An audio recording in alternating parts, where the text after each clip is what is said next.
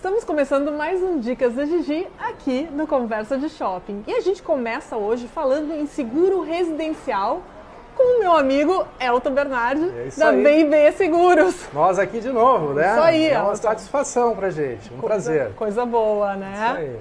Então vamos falar um pouquinho sobre seguro residencial hoje, Elton. Qual é a importância da gente fazer um seguro residencial? Extremamente importante o seguro residencial para todas as famílias, né?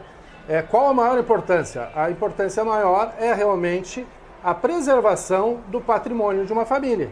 né? E- Evidentemente, pode acontecer um incêndio, uma explosão, um vendaval, a família tem um bem, é aquele bem onde mora, onde reside, perde tudo. Não tem seguro, perde tudo. Isso é uma coisa muito comum que acontece no nosso dia a dia, principalmente naquelas classes menos abastadas. Então é fundamental. O seguro residencial é muito barato e vale a pena ter.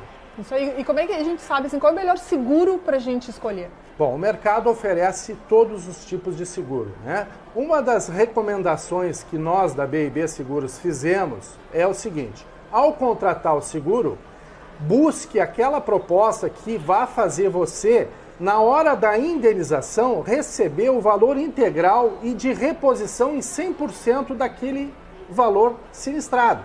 Ou seja, vamos dar um exemplo. Uma das coisas que mais acontece e mais se usa no seguro residencial, vendaval e dano elétrico. Dano elétrico pode ser por queda de raio, ou enfim, uma coisa assim.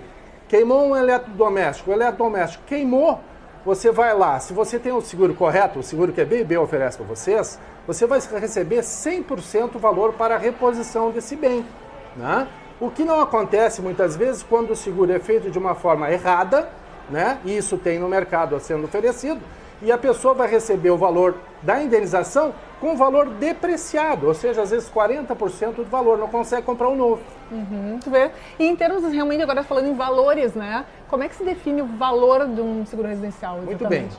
Qual a preocupação que a gente tem que ter na hora de saber o valor que vai fazer de seguro?